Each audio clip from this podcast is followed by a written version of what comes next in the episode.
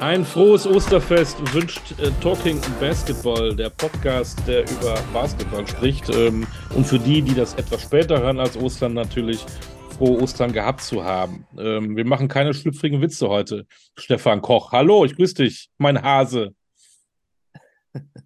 Hallo, Olli. Ich antworte auf solche lächerlichen Versuche, hier lustig zu sein, nicht. Natürlich nicht.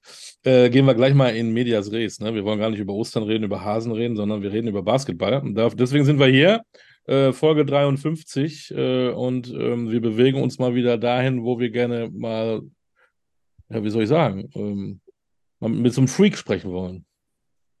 Oh, jetzt hast du aber schon ganz schön viel rausgelassen. Also wir haben heute einen Spieler, der ähm, von frühester Jugend an sehr, sehr erfolgreich war, der ähm, Meisterschaften gewonnen hat, der in den USA am College war, der Nationalspieler ist und ja, ist halt auch ein Freak, ja.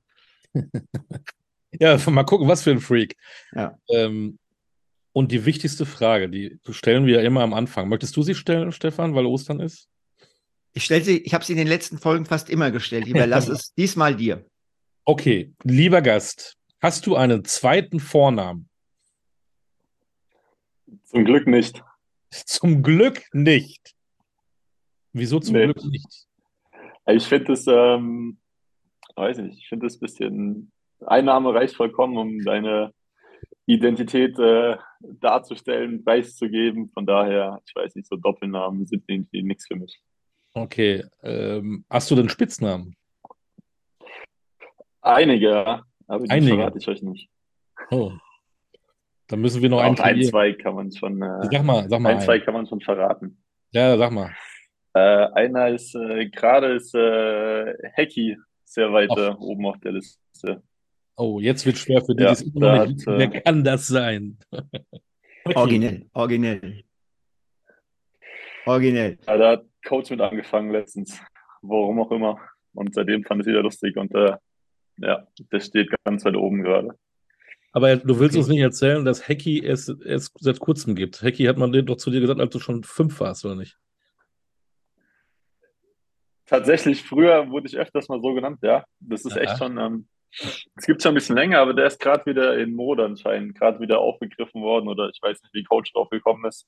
Irgendwann mal hat er das rausgehauen und seitdem fand es wieder lustig. Und seitdem äh, bin ich Hacky im Moment, ja.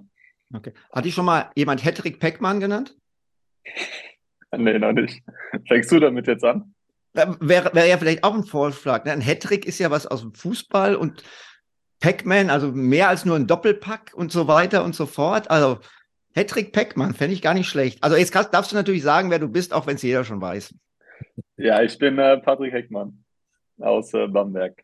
Er hat es unfallfrei gesagt. Aus Freak City. Ähm, bist du ein Freak? Schon ein bisschen, ja. Also ich glaube, im Großen und Ganzen ja. Und äh, da ich auch jetzt äh, Teil dieser Stadt schon seit längerem bin, ähm, würde ich mich schon auf jeden Fall mal dazu zählen. Was ist für dich ein Freak? Bist du verrückt? Hast du eine Macke? Ähm, tja, ein Freak ist jemand, der, wie du schon gesagt hast, ein bisschen verrückt ist, ähm, sehr für eine Sache lebt. Ähm, die Stadt hier natürlich, ähm, alles Basketball, verrückte Menschen, die zu jedem Spiel in die Halle kommen, egal was es für ein Tag ist, was es für eine Uhrzeit ist sogar. Also ich kann mich an früher erinnern, war mal ein Jülich-Spiel um 10 Uhr abends oder so und die Halle war komplett voll unter der Woche. Also ich glaube, das gibt es nicht an vielen, an vielen Standorten. Hier ist Basketball Priorität Nummer eins. Und die Leute, ja, die Leute stehen voll hinter dir. Wir wollen ja ein bisschen über dich was erfahren, nicht über die, die in Bamberg zum Basketball gehen. Äh, deswegen hast du diese Frage nicht richtig beantwortet. Ja, ich kann euch jetzt nicht. Wo ist deine Macke? Wo, wo bist du? Äh, Seiten ja, wo bist du freakig? ja, wo bin ich freakig, ey? Ähm, das ist eine gute Frage. Ich glaube, ich habe ähm, so einen kleinen Aufräumzwang. Also Komm zu mir nach Hause, komm zu mir nach Hause. also, Krieg, kriegst das Sache, Zimmer meines Sohnes als erstes. Die Sache ist, die Sache ist, ich denke immer, es ist, ich habe aufgeräumt, bis meine Freundin dann sagt, das ist nicht sauber, nicht aufgeräumt. Und dann denke ich immer schon, ich hätte diesen Zwang, dass es hier normal ausschaut, aber anscheinend geht es noch mal schlimmer. Aber ich habe, also ich bin schon jemand, der es schon ordentlich braucht. Ich könnte jetzt nicht ähm, den ganzen Tag zu Hause auf der Couch sitzen und hier liegen überall Sachen rum. Das wäre, da würde ich mich nicht wohlfühlen. Das heißt, du sitzt den ganzen Tag auf der Couch, aber es liegen keine Sachen rum. Genau, ja. Der war nicht schlecht. Äh, sonst irgendwie ein Freak? Bist du Musikfreak? Bist du ein Buchfreak? Bist du ein Shoppingfreak? Bist du ein Sportfreak? Ähm, Sportfreak, ja, so amerikanische Sportarten, NFL und ja, NFL meistens so neben Basketball her, aber ansonsten ähm, würden wahrscheinlich die Leute um mich herum sagen oder auch in meiner Familie, dass ich schon ähm, eine kleine Neigung zu Flugzeugen habe dass ich da sehr gerne fliege und auch ähm, ja, Spaß dran habe, einfach nur. Das geht schon in die Kindheit zurück und ich glaube, ich hätte auch versucht, Pilot zu werden, wenn ich äh, nicht Basketball gespielt hätte. Hast, hast du denn einen Flugschein vor, einen zu machen? Also ich habe es mal vorgehabt, einen zu machen. Dann ist mir allerdings, äh, habe ich gesehen, wie lange sowas dauert und es nur im Sommer zu machen, weil während der Saison, weiß ich nicht, würde ich mich, glaube ich, ein bisschen unwohl fühlen, das zu machen. Dann hatte ich dann doch keine, keine Lust drauf, das dann nur im Sommer zu machen. Ich bin aber tatsächlich schon geflogen mit einem, mit einem Ausbilder zusammen, haben einen kleinen Rundflug über Bamberg gemacht. Und ich saß auch schon im Flugsimulator in Frankfurt. Was, ja. was, was ist da so geil dran? Was, was, was fasziniert dich daran? Ja, einfach, dass du, dass man da oben sein kann, dass diese Riesenmaschinen fliegen können, dass sie über lange Strecken äh, fliegen können, dass du, egal wo du hin willst, hinkommen kannst heutzutage. Das ist schon, ist schon faszinierend, äh, was die Menschheit da geschaffen hat. Dann fährt er manchmal ja. zum Bamberger Flughafen. Ach, gibt es gar nicht, ne? Doch, es gibt einen. Doch, natürlich gibt es einen. Es gibt hey. einen, ja, ja. ja, ja. Klar. Ich, ich weiß noch, als wir mit Quakenbrück vor, was weiß ich, definitiv mehr als zehn Jahren im Halbfinale gegen Bamberg gespielt haben, da sind die Bamberger mit irgendwie so drei kleinen Flugzeugen äh, dann irgendwo bei uns da in der Nähe auch an so einem Mini-Flugplatz runtergegangen. Ja, wir haben das auch schon gemacht vor, vor ein paar Jahren, als wir nach Bremerhaven geflogen sind, glaube ich. Dann sollten wir auch aus Bamberg losfliegen, aber dann war das Wetter zu schlecht. Da mussten alle nach Coburg fliegen, äh, fahren. Und dann sind wir von Coburg nach Bremerhaven geflogen, auch mit den kleinen, mit den drei kleinen Maschinen. War ein bisschen, war ein bisschen scary, weil du alleine mit dem Pilot da drin warst und wenn dem Pilot irgendwas passiert wäre, dann schauen wir mal. so ungefähr, aber uh. ja, es war natürlich, war natürlich entspannter, als nach Bremerhaven mit dem, mit dem Bus zu fahren. Wohl wahr. Also das ist bei dir auch noch auf deiner Liste. Du möchtest gerne äh, irgendwie mal einen Flugschein dann doch machen. Oder gibt es irgendwie auch eine Stadt, die du gerne überfliegen würdest? Hast du da irgendwie Visionen? Oder einfach nur. Da gibt es keine große Vision. Einfach äh, Wäre schon ganz cool, wenn man alleine so ein Flugzeug steuern könnte, ja, irgendwann. Ja, cool. Jetzt sind wir schon beim Basketball. Da fliegst du ja auch manchmal äh, Richtung Korb, ne? um, um, eine wunderbare Überleitung zu machen. Ne? Also das war ja gekonnt. Ob ich das jetzt noch Fliegen nennen würde heutzutage. Air Heckmann. Genau. Air Jordan und Floor Heckmann, ja. Aua. oh. Ja, dann lass uns doch mal, du bist ein, äh, ein Mainzelmännchen, ne? Äh, bist in Mainz groß geworden. Jawohl. Wie, wie kommt man dann zum Basketball, wenn man in Mainz groß wird? Ist ja nicht unbedingt die City, die bekannt ist für den Ball, der äh, eine orange Farbe hat.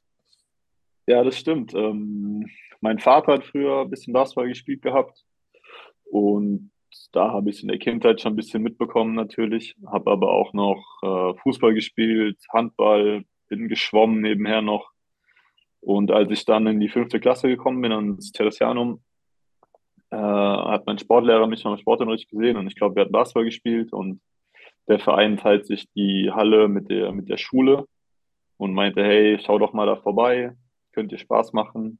Ähm, Habe ich gemacht mit einem Kumpel damals und dem war auch so.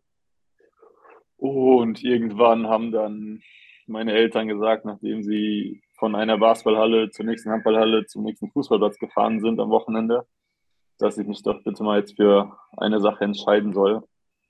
Und Basketball hat am meisten Spaß gemacht und deshalb habe ich ja, ja dann ab 11, 12 würde ich sagen, nur noch Basketball gespielt.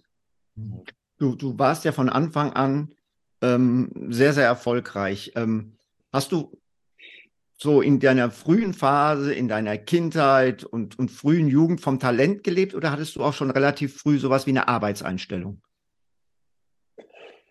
Ähm, ja, also ich glaube schon viel Talent auch am Anfang, aber ich war auch schon jemand, der sehr ehrgeizig war. Also ich kann mich noch erinnern an viele, ja, wir haben früher viel Zeit mit meinen Großeltern verbracht und waren dann auch auf Sportplätzen und so. Und meine Oma hat mich wirklich in keinem Spiel gewinnen lassen. Also ich habe teilweise wirklich jedes Mal, wenn wir egal was gemacht haben, ob wir ein Ballspiel hatten oder ein Brettspiel oder irgendwas, ich habe meistens verloren.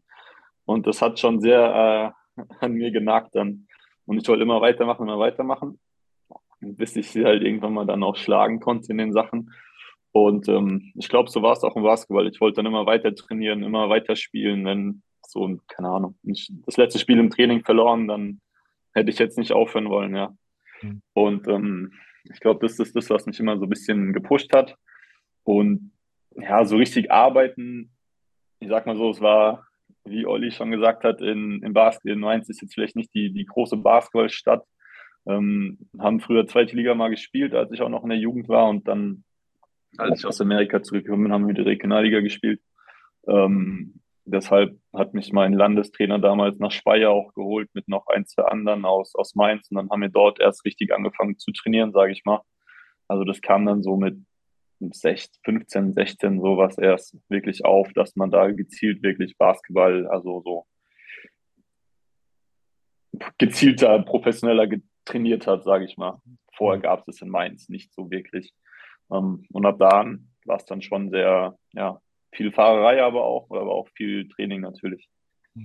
Du hast mit äh, 15 schon, wenn das stimmt, Männerregionalliga gespielt. Ähm, ja. Ich kenne das selbst, da wird nach dem Training Bier getrunken. Wie war das für dich, da dich vor allen Dingen sozial zurechtzufinden als 15-Jähriger? Mitgetrunken. ja, die, die Jungs waren ähm, recht cool und auch recht ja, die waren auch noch nicht so alt zum größten Teil. Ähm, teilweise musste ich aber relativ schnell nach dem Training, weil es spät abends war, noch nach äh, den Zug bekommen, um nach Hause zu kommen.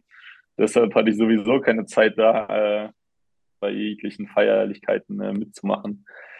Ähm, wobei ich dann doch sagen muss, dass ähm, eins, zwei der Jungs ähm, so beim Saisonabschluss mich dann schon auch mitgenommen haben, als ich 15 war was dann so, was meinen Eltern, glaube ich, nicht ganz so gefallen hat, aber das ähm, haben sie dann doch zugestimmt und ja, die haben gut auf mich aufgepasst, auf jeden Fall, dass mir da, dass mir da nichts passiert.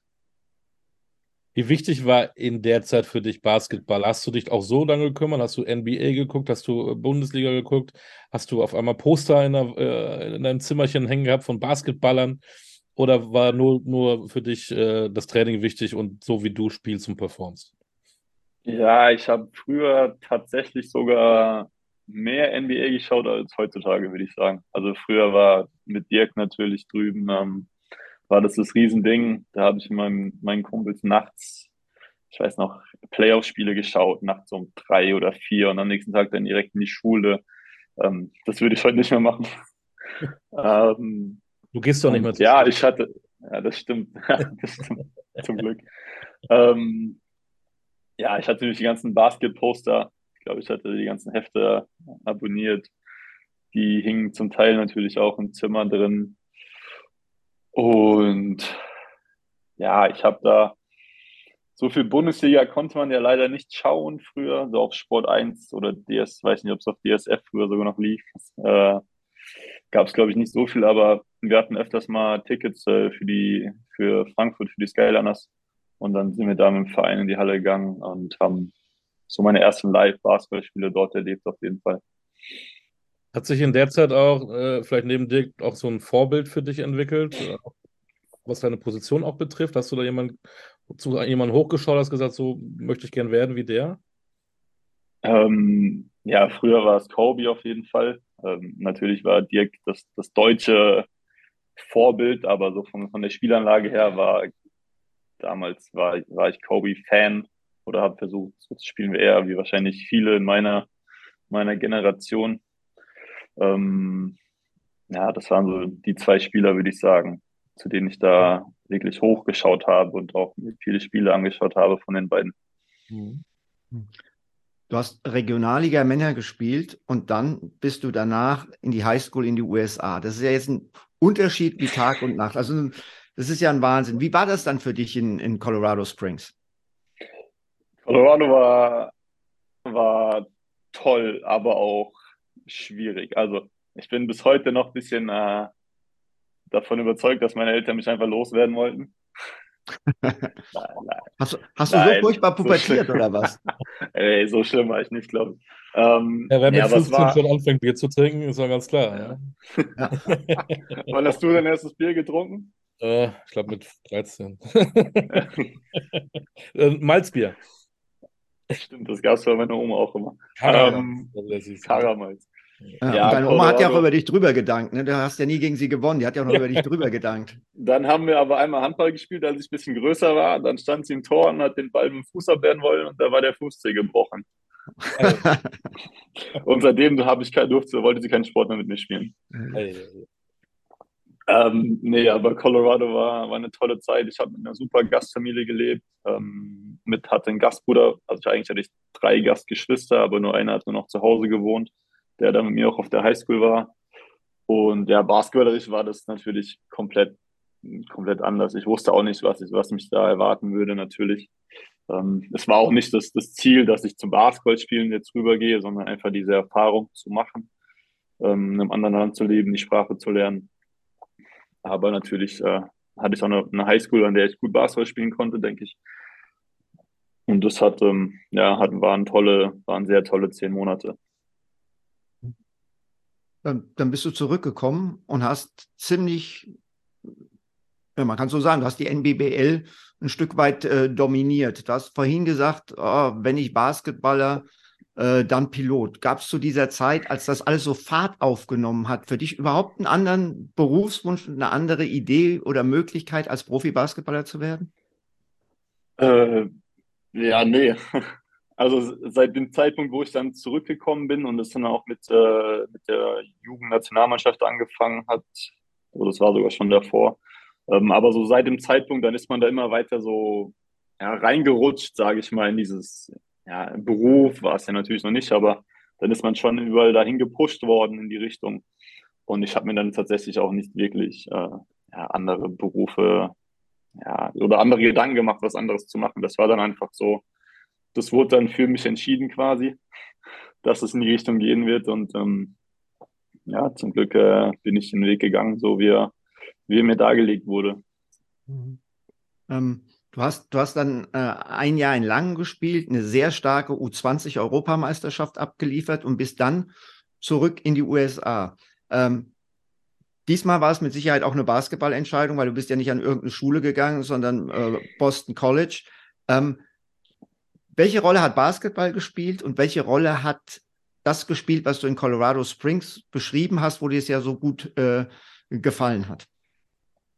Ähm, ja, also Basketball hat schon eigentlich die größere Rolle jetzt gespielt bei der Auswahl der Schule. Ähm, ich hatte auch noch ein, zwei andere Sachen, die wahrscheinlich am Ende vielleicht so ein bisschen besser, also auf jeden Fall besser gewesen wären vom Basketball her das Einzige, was oder das, was für Boston College gesprochen hatte, war damals, dass wir ähm, viele neue Spieler bekommen, dass sie da ein neues Team aufbauen wollten und dass sie da auch keinen hatten, der noch so ein, zwei Jahre vor mir spielen würde. Weil als Freshman an eine hochkarätige Schule zu kommen, hast du natürlich nicht so leicht.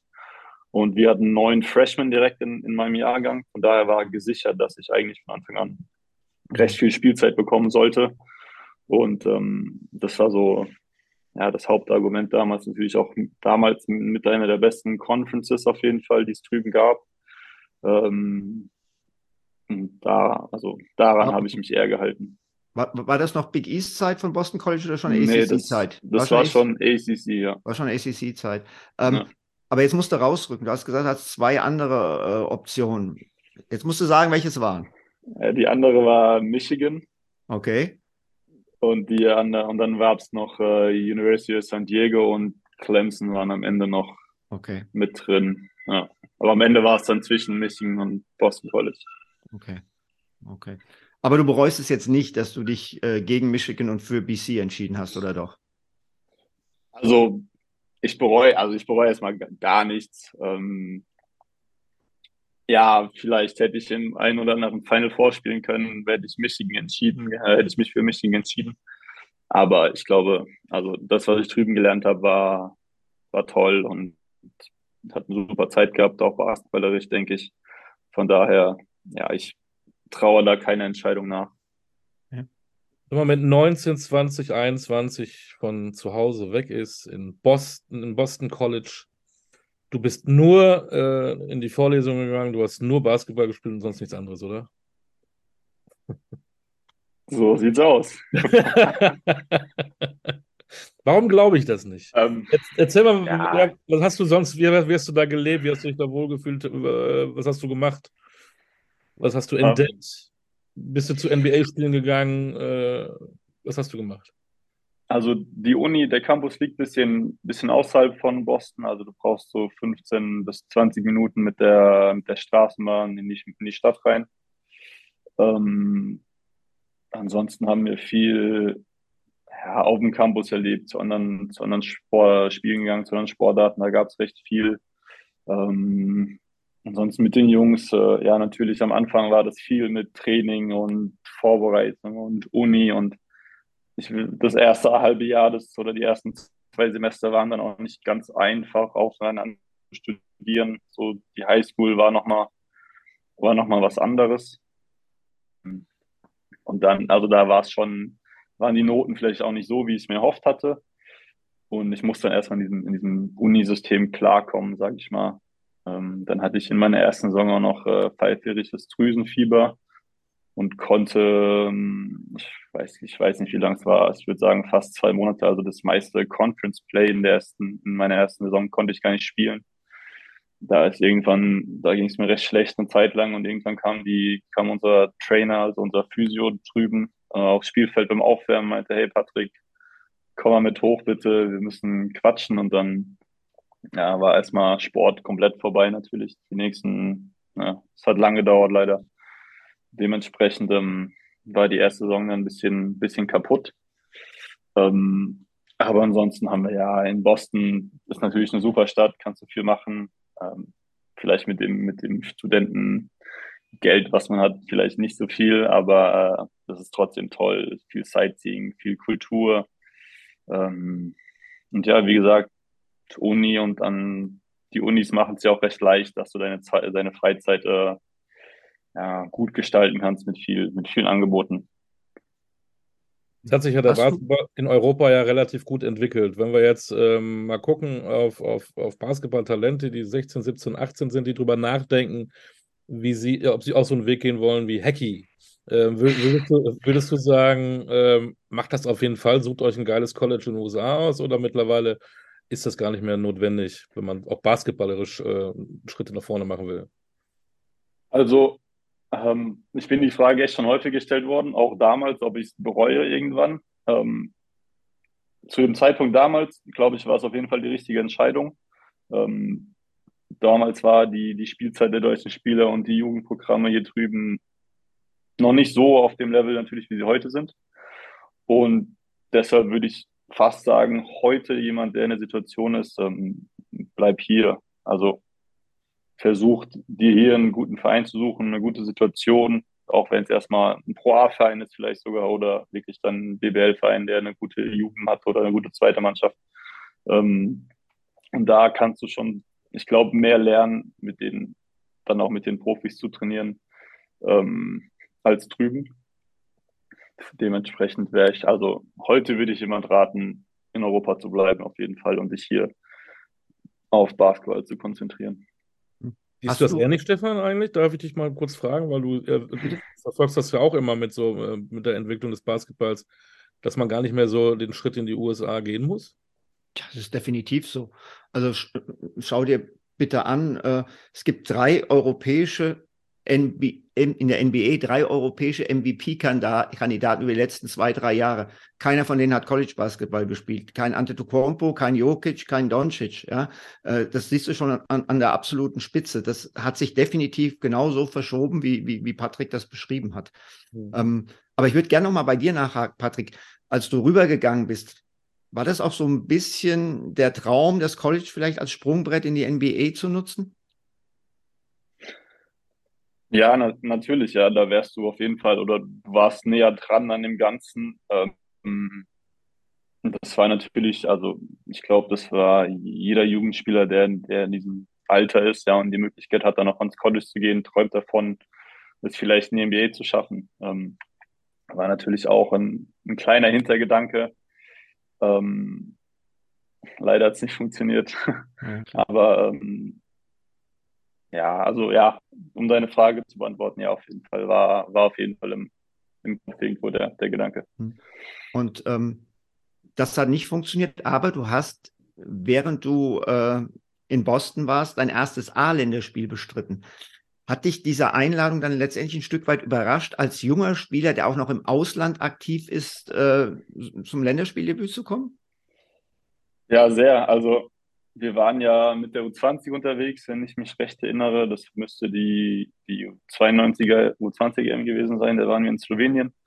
Und wir wussten, also Mathis und ich wussten gar nichts davon damals, bis wir das letzte Spiel gespielt hatten. Und dann kam Frank zu uns und meinte, hey Jungs, wir müssen mal reden.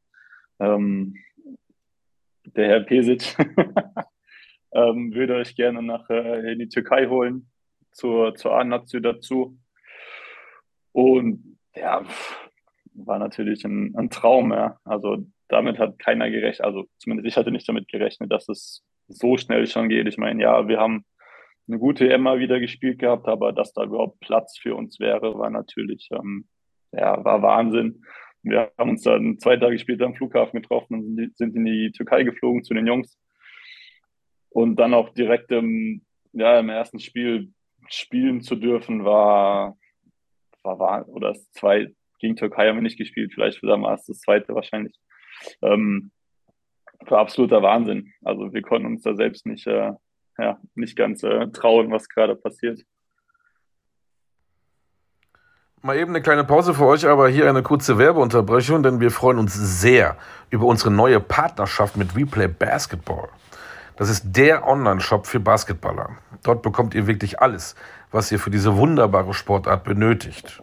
Schuhe, Trikots oder die Ausstattung für Training, Spiel und Freizeit, einfach alles. Und damit ihr euch draußen genauso über diese brandneue Kooperation wie wir freuen könnt, bekommt ihr exklusiv 10% on top auf das gesamte Sortiment. Nutze den Code TalkingBasketball-10 bei deinem Online-Kauf und schon hast du dein super Schnäppchen. Also einkaufen bei Replay Basketball und Podcast hören bei Talking Basketball. Besser geht's doch nicht, oder?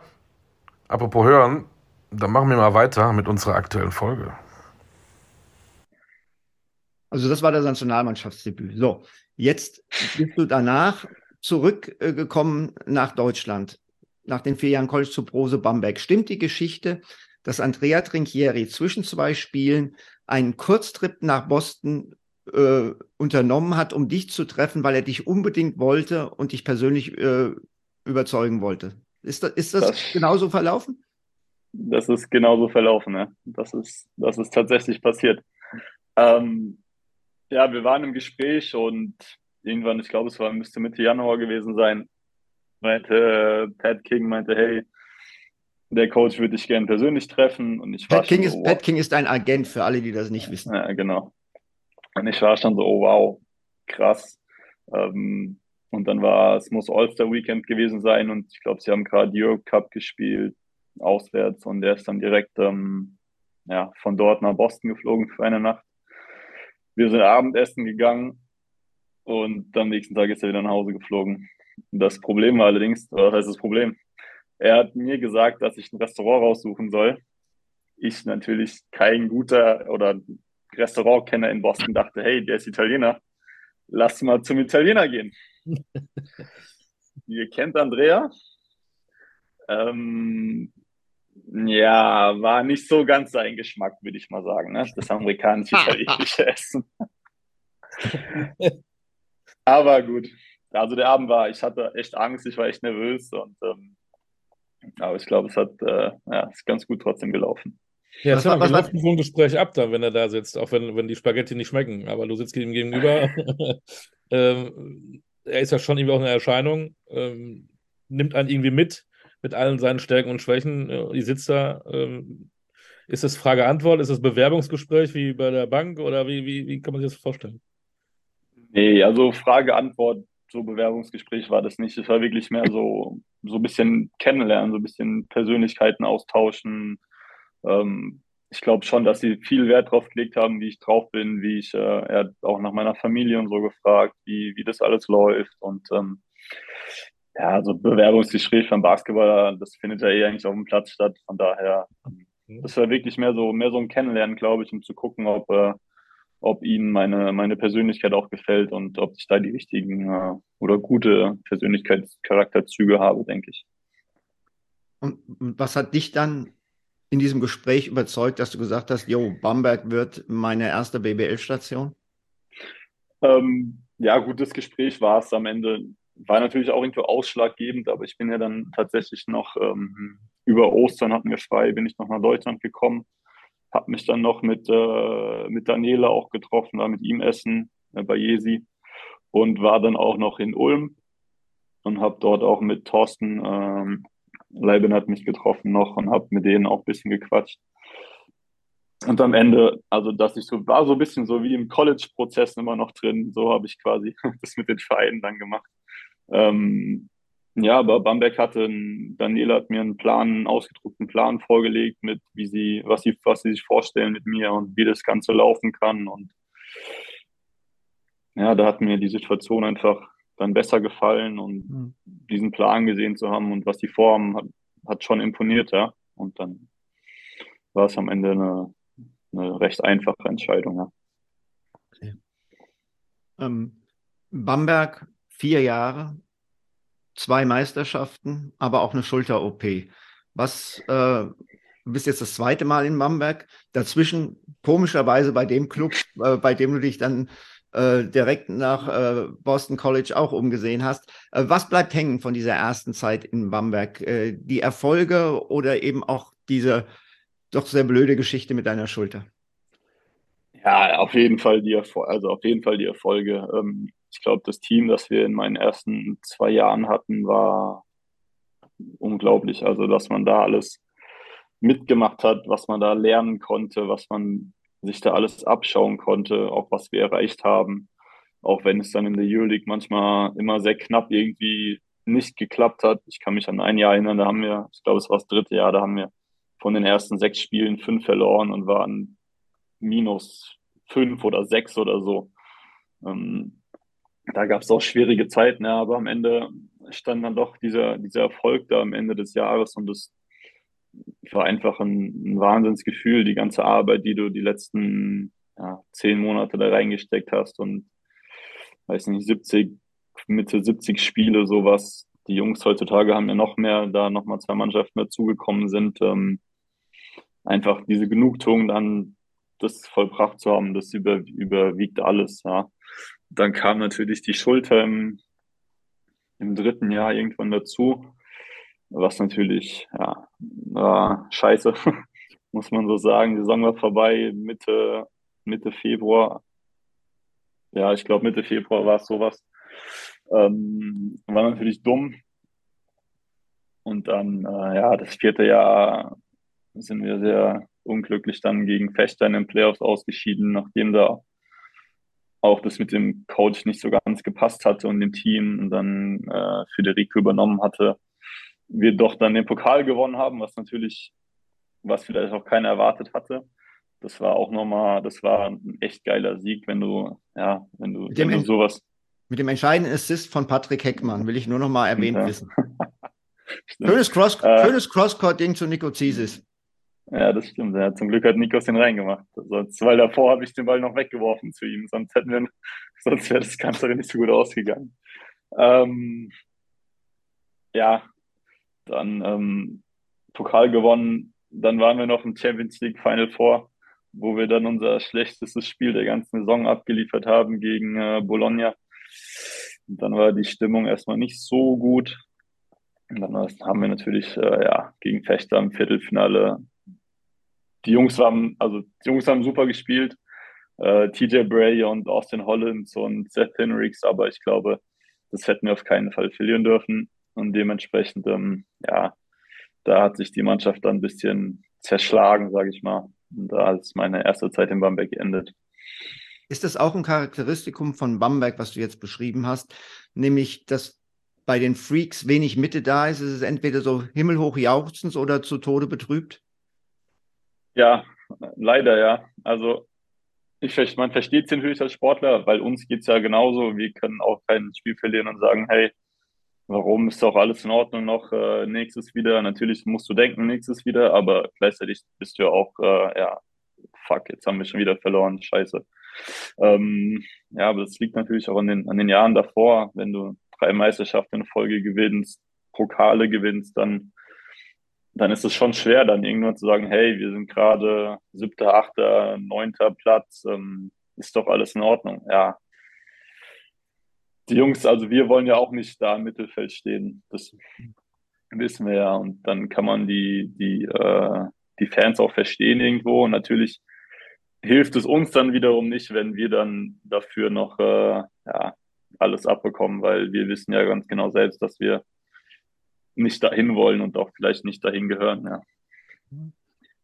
So Monate mit so einer schweren Schulterverletzung, ähm, das, prägt ja auch. Das ist ja auch nicht mal eben eine kleine Muskelverletzung für drei Wochen. Muskelfaserriss ist auch das, wo man sich auch vielleicht mehr Gedanken äh, macht. Wie bist du durch diese Zeit gekommen? Alleine mit, mit ähm, Ansprechpartnern, wer hat dir geholfen? Ähm, ja, alleine. Nee, nicht alleine, aber äh, Andrea und ich äh, Stars saßen irgendwann mal da nebeneinander und hatten beide unsere Arme in der Schlinge, weil er ja auch irgendwann an der Schulter operiert wurde. Da, Im gleichen Krankenhaus, im gleichen Zimmer lagen wir. Ähm, also hatten wir die gleiche Miserie da. Also wir saßen beide wirklich mit, mit dieser Schlinge da und da gibt es ein lustiges Bild. Ähm, nein, aber der Verein hat sich natürlich super um mich gekümmert. Ähm, Reha und was dazugehört. Also die Schulter ist heute stabiler als die rechte. Von daher es war meine, war meine erste große Verletzung. Und für mich war das jetzt nicht so, hey, äh, wow, mache ich weiter oder was passiert da jetzt? Ähm, für mich war ganz klar, hey, die haben mir gesagt, drei Monate, drei, vier Monate und danach ist wieder, wieder Vollgas. Und so bin ich da rangegangen. Ähm, ich hatte auch zum Glück noch ein Jahr Vertrag gehabt. Von daher war das, ähm, ja, hm. für mich gab es nichts anderes als Angriff und einfach versuchen, darüber das hinter mich zu bringen und ähm, das Beste draus zu machen. Wie hast du die Monate verbracht? Äh, nur mit Aufräumen ist wahrscheinlich ein bisschen schwierig. ich konnte nichts machen. Ich hatte, Auch nicht äh, ich, hatte, ich hatte eine Schiene, das glaubt ihr nicht, aber das war so ein festes Gestell und mein Arm war so im, ja, ich kann das jetzt nicht zeigen, aber der stand so im 90-Grad-Winkel vom Körper weg. Das heißt, ich konnte nur auf dem Rücken schlafen. Für die ersten, was waren es, sechs Wochen oder so. Also es war schon, war hart, ich konnte mich nicht selbst anziehen, ich konnte, es war sehr schwer zu duschen, ähm, überall nur ein Taxi fahren, weil Autofahren durfte man auch nicht. Ähm, ja, aber ich hatte natürlich schon Unterstützung gehabt zu Hause, von daher, es hat alles, ähm, ja, es hat alles funktioniert. Sehr gut. Ähm, dann kam ich nenne es jetzt mal das Intermezzo, zwei Jahre äh, Ulm. Was hat dich dazu bewogen, es zu machen? Und was hat dich dann danach dazu bewogen, doch wieder zurück nach Bamberg zu gehen? Ähm, ja, was hat mich dazu gebracht? Also in Bamberg hat er damals dann einige Verträge aufgelöst, die noch ähm, am Laufen waren, unter anderem meinen. Und dann, ja, musste ich mir halt was, äh, was Neues suchen. Und Ulm war direkt wieder interessiert und Thorsten und äh, Thomas haben mir gesagt, dass sie mich immer noch interessant finden und äh, mich gerne bei ihnen sehen würden.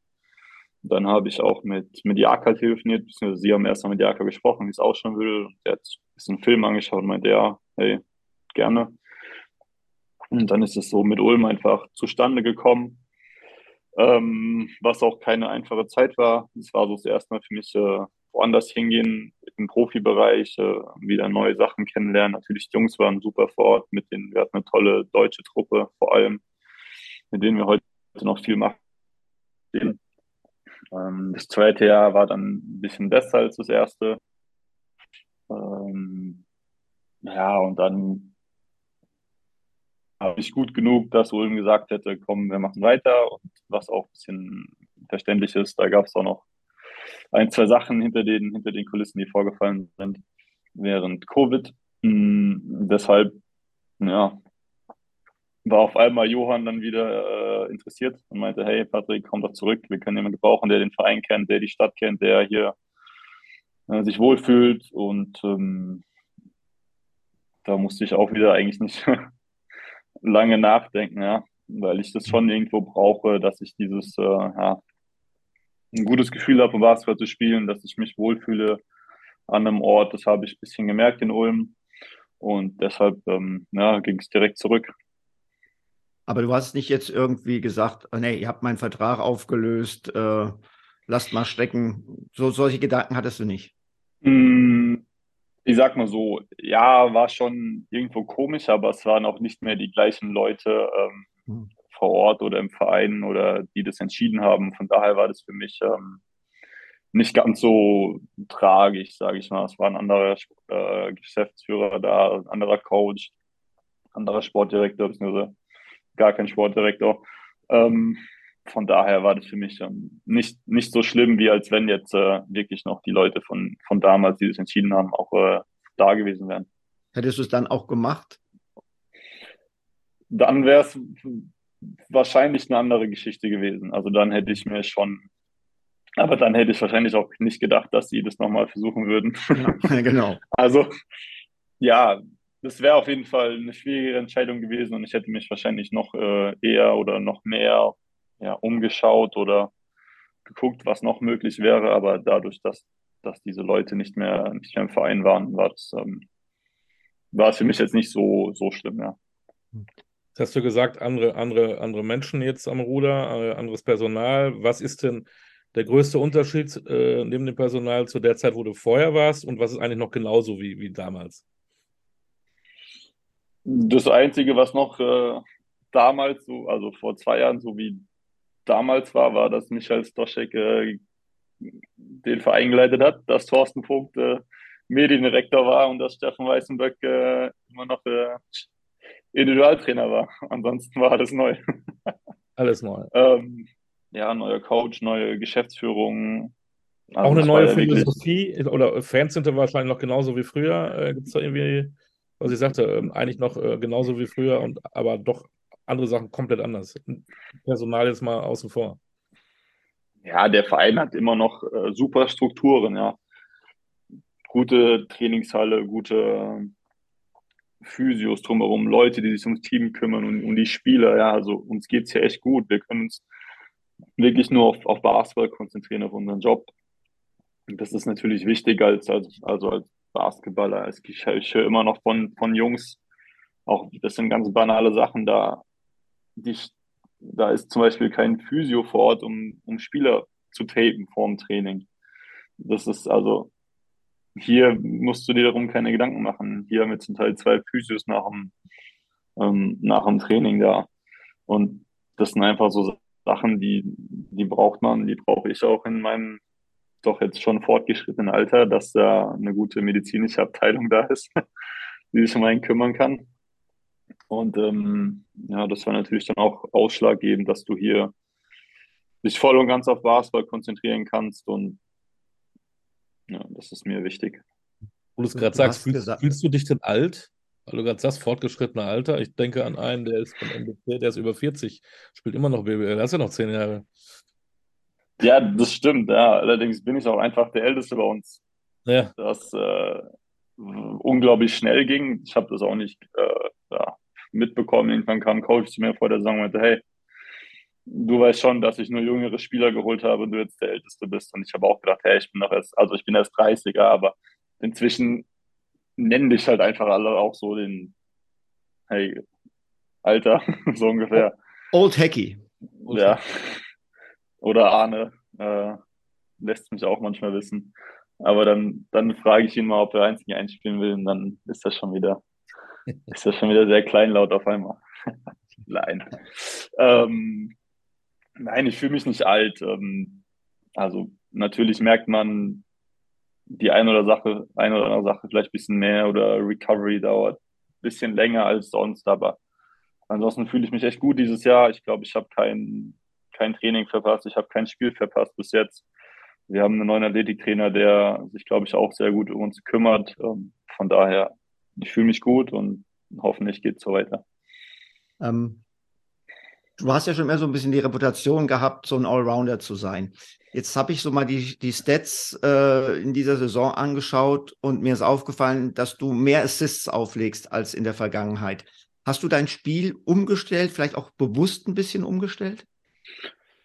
Ähm, ja, bewusst, bewusst weiß ich gar nicht so. Ähm, ich merke natürlich schon, dass ich nicht mehr so viel zum Korb ziehe und so viel in Situationen versuche, vielleicht reinzugehen, wo wo vielleicht ein bisschen mehr Athletik noch gefordert ist. Ähm, aber Coach also will mich auch bewusst mehr als, als Passer nutzen. Wir spielen viele ähm, Sachen, Systeme auch, wo gegen bestimmte Pick-and-Roll-Verteidigungen zum Beispiel, wo er mich dann als, als Passer benutzen will, aus dem Pick-and-Roll raus, um Leute zu finden. Und ich glaube, dadurch kommt es schon ähm, auch stark zustande, dass die, die Assists da gestiegen sind, auf jeden Fall. Mhm. Du hast gesagt, du musst dich wohlfühlen, um gut zu spielen und dass du dich auch in Bamberg wohlfühlst. Würdest du, du bist jetzt in Mainz aufgewachsen, würdest du sagen, Bamberg hat für dich sowas von Heimat? Ja, auf jeden Fall. Also ähm, ich meine, ich weiß nicht, wann ich das letzte Mal vier Jahre oder drei Jahre am Stück in, in Mainz war. Also das, das gibt es jetzt das letzte Mal vor der Highschool wahrscheinlich, weil danach waren es auch nur drei Jahre, wenn ich richtig liege, oder zwei sogar. Ähm, ja, ich habe viele Freunde hier, ich kenne viele Leute, ich kenne mich hier sehr gut aus in, in Mainz. Ähm, ja, so oft bin ich jetzt leider nicht mehr zu Hause. Ähm, kenne ich mich auch einfach nicht mehr so aus. Ja. Also wenn mir jemand sagt, hey, wir gehen heute Abend da und da essen, ich meine, also ich habe keine Ahnung, wo das ist. Ähm, ein paar Freunde habe ich natürlich noch schon noch in Mainz und ich bin ab und zu zu Hause, aber ähm, ja, ich verbringe dann doch die meiste Zeit wahrscheinlich auch im Sommer eher hier in Bamberg. Hm. Du hast ähm, das Essen mit Andrea Trinchieri angesprochen. Essen ist eines der Lieblingsthemen von Olli und ich nehme es, nehme es ihm jetzt einfach mal weg. Ähm, A, was isst du selbst gerne und B, kannst du kochen? Also, B, ich kann super kochen. Alright, das, äh, was, was? Wer sagt das, du oder sagen das auch andere? das sagen andere.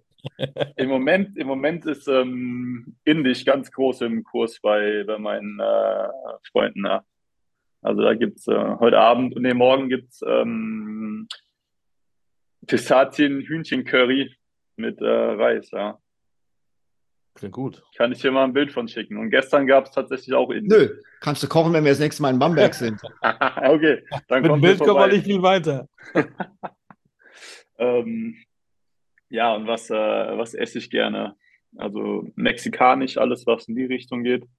Da gibt es leider nicht so viel in, äh, in Bamberg. Da müsste man schon nach Nürnberg fahren. Und ähm, ja, indisch, italienisch, asiatisch. Also eigentlich alles außer Deutsch. Ich wollte gerade sagen, was ist mit der fränkischen Küche? Ähm, das geht leider. Wieso werde ich denn jetzt hier angerufen? Was wollen die Leute denn von mir? Wenn ich hier auf Ablehnen gehe, was passiert dann? Naja. Ähm, da muss ich tatsächlich sagen, hat mir die äh, schwäbische Küche doch etwas mehr gelegen als die fränkische Küche. Warum? Er ist ein bisschen fettig, ne? Ja, fettig mit fränkischem Braten oder was gibt's denn da? Ich ja, ich so äh, Schäuferler, so Schweineschulter und nee, das ist leider, also es tut mir leid, aber es ist nicht so meins. Hat, hat dir denn Andrea, nachdem äh, ihr in Boston bei einem eher durchschnittlichen Italiener wart, äh, hier mal einen guten gezeigt oder sogar mal selbst den Löffel für dich geschwungen?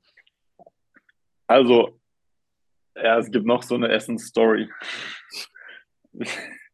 äh, kennt ihr das Hoffmanns in Bamberg? Da konnten wir auf jeden Fall, das ein Restaurant, und wir konnten da früher äh, essen gehen. Wir waren Sponsor von uns und ich saß da abends nach dem Training drin, wollte schnell satt werden, weil manchmal, also teilweise nach zweimal Training am Tag ist nicht mehr genießen angesagt, sondern einfach nur noch essen und schlafen gehen. Und ähm, ich habe Hühnchen, nee, ich habe Pasta mit Kürbissoße und so steht sie auf der Karte drauf. Und ich wollte noch ein bisschen Hühnchen dazu haben, also hat der Koch mir noch ein bisschen äh, Hühnchen angebraten und hat drauf gemacht und dann Parmesan drüber. Dann kommt Andrea rein, sieht es und dreht vollkommen durch. Also nimmt mir den Teller weg, läuft in die Küche. Keine Ahnung, was er gemacht hat. Ich komme mit zwei Tellern wieder raus und dann war da auf dem einen was Hühnchen drauf, auf dem anderen war die Pasta. Und er meinte so, Patrick, das isst du nie wieder so zusammen. Ich so, okay, ist ja gut. ähm, ja, also gekocht hat er nicht für mich, aber mir wurde gesagt, dass die, äh, doch die Tomatensoße, ähm, die dann im Hoffmanns äh, auf den Tellern gelandet ist, ähm, sein Rezept sein soll. Oder er hat es äh, dem Koch doch nahegelegt, dass die besser schmecken würde als seine Tomatensauce. Okay. Wie ist das denn mit dem aktuellen Coach? Hat der da äh, eine kulinarische Hand? Ist, äh, keine Ahnung, ist das mal Thema? Also, ich weiß nicht, was, was Ohren da, was er so zu sich nimmt, um ehrlich zu sein. Äh, theoretisch muss ja alles äh, koscher sein. Ähm, oder? Ja, koscher. Mhm. Ja. Ähm, ich weiß nicht, ob er sich dran hält. Ähm, ich weiß, dass Gabi sich dran hält und das äh, so gut es geht versucht äh, umzusetzen. Aber was Coach ist, keine Ahnung. Okay. Aber ähm, jetzt müssen wir zum Abschluss natürlich auch noch mal so ein bisschen reden. Ähm, 31 bist du jetzt. Ähm, Freak City for the rest of your career oder vielleicht nochmal europäisches Ausland, so hinten raus? Äh, ich hätte gegen äh, beides nichts dagegen. Also ich kann mir auch vorstellen, ich habe jetzt noch ein Jahr in Bamberg, äh, wenn sie weiterhin sagen, hey, das passt noch und so wie du spielst, das gefällt uns, bleib hier, dann mache ich das gerne. Aber ähm, ja, so europäisches Ausland wäre wär auch nochmal was, was ich ja natürlich noch nicht erlebt habe. Und ähm, nur mit Andi ein bisschen drüber geredet hatte, nachdem er in Spanien war. Und das hat sich schon auch nach einer, nach einer guten Zeit angehört, auf jeden Fall. Wäre es denn für, ähm, für dich auch denkbar, nochmal in der BBL zu wechseln? Oder wäre das wirklich, wenn wir jetzt diese drei Szenarien hier haben, letztendlich die dritte Option? Ja, also schon wahrscheinlich eher dritte Option, aber vielleicht gibt es ja auch diese Außenoptionen überhaupt nicht. Was, also weiß ich nicht. Und wenn dann Bamberg sagt, hey, wir gehen doch wieder in eine andere Richtung, dann würde ich natürlich auch in der, in der BWL wechseln, auf jeden Fall. Ja, Andi hast du erwähnt, den hatten wir auch im, äh, im Podcast, Olli, und haben über, auch über seine Zeit äh, in, Spanien. in Spanien gesprochen. Ich, ich, meine mich erinnern zu können, dass auch er behauptet hat, kochen zu können. Oder erinnere ich mich da falsch? War, das, war er nicht derjenige mit dem Tintenfischgulasch? Bitte? War, war Andi nicht derjenige mit dem Tintenfischgulasch? Tintenfischgulasch, da kann ich überhaupt nicht mehr oh. dran erinnern. Doch, irgendwie so. Aber Andi kann kochen, ja, das äh, hat er in Ulm mit angefangen. Er hat sich in Meeresfrüchte äh, verliebt, das weiß ich noch. Das hat er ja, erzählt. Das hat er in Spanien wahrscheinlich gemacht. Absolut. Also du siehst, äh, hör alle Folgen, hier kannst du echt was lernen ähm, in, für alle Lebenslagen. Ja? Vielleicht müsst ihr mal jeden nach einem Rezept fragen, das er dann äh, preisgeben müsste. Das wäre dann was in Zukunft du, du, wirst nicht glauben, aber Olli ist ja unheimlich kreativ und innovativ. Er hat, er hat, schon mal die Idee wirklich vorgeschlagen, wir machen das Talking Basketball Kochbuch, wo wirklich jeder ein Rezept reingibt. Ähm, ich meine, damit, damit, ja, damit kann man vielleicht wirklich den einen oder anderen Basketballfan glücklich machen. Würde ich mitmachen, auf jeden Fall. Ich würde das auch vorkochen. Und, ja. und, und, und was würdest du reingeben, das, was du jetzt morgen kochst oder was anderes? Also, also entweder ähm, entweder das von, von gestern wahrscheinlich eher, das äh, Auberginen-Tomaten-Curry. Äh, oder ich kann noch einen, ähm, ha, ich kann noch einen super äh, Kabeljau machen, einen Skrei, in mhm. äh, Weißwein-Sahnesoße gedämpft mit äh, Karottenpüree, Erbsenpüree und einem Zitronen-Thymian-Gras-Schaum. Oh, ja, jetzt, Jetzt habe ich das rausgehauen, ne? Aber, Aber, hallo, jetzt hast du echt einen rausgehauen, Patrick. Aber hallo, ähm, da schreibst du mal auf. da schickst du mal zu. Veröffentlichen wir das mal, ne? Wo hast du das alles gelernt? Selbst beigebracht oder war es wieder die gute Oma, weil sie mit dir nicht mehr spielen wollte? Hat sie dann mit dir gekocht oder? ähm, ja, wir haben früher tatsächlich viel zu Hause einfach mitgekocht und äh, ja, irgendwann ich bin anscheinend auch doch in dem Alter wo einem nur noch Bücher geschenkt werden und da sind in letzter Zeit viele Kochbücher dabei. Und ich probiere das einfach alles mal aus, was, mir, was mich anspricht und ähm, ja, perfektioniere das dann über die Zeit. Das Schöne ist, egal welches Buch Stefan schreibt, es ist immer ein Kochbuch. Oh, oh. wow. Wow, Olli. Ja? Jetzt, jetzt wird es hinten raus aber nochmal richtig hochklassig. Und ist ja Oh Fakt. Mann. ist ja nicht gelogen. Nee. Aber diese Idee mit, mit dem äh, einzig wahren Kochbuch äh, mit, den, mit, mit euch allen Spielern und Trainern, die alle, wir haben viel über, über ähm, Kochen geredet, über lokale Spezialitäten. Ich erinnere an, an ein Dessert in Istanbul von Danilo Bartel, der mal was erzählt hat. Justus Hollatz hatte letztes Mal was erzählt, was er in Spanien ge- gegessen hat.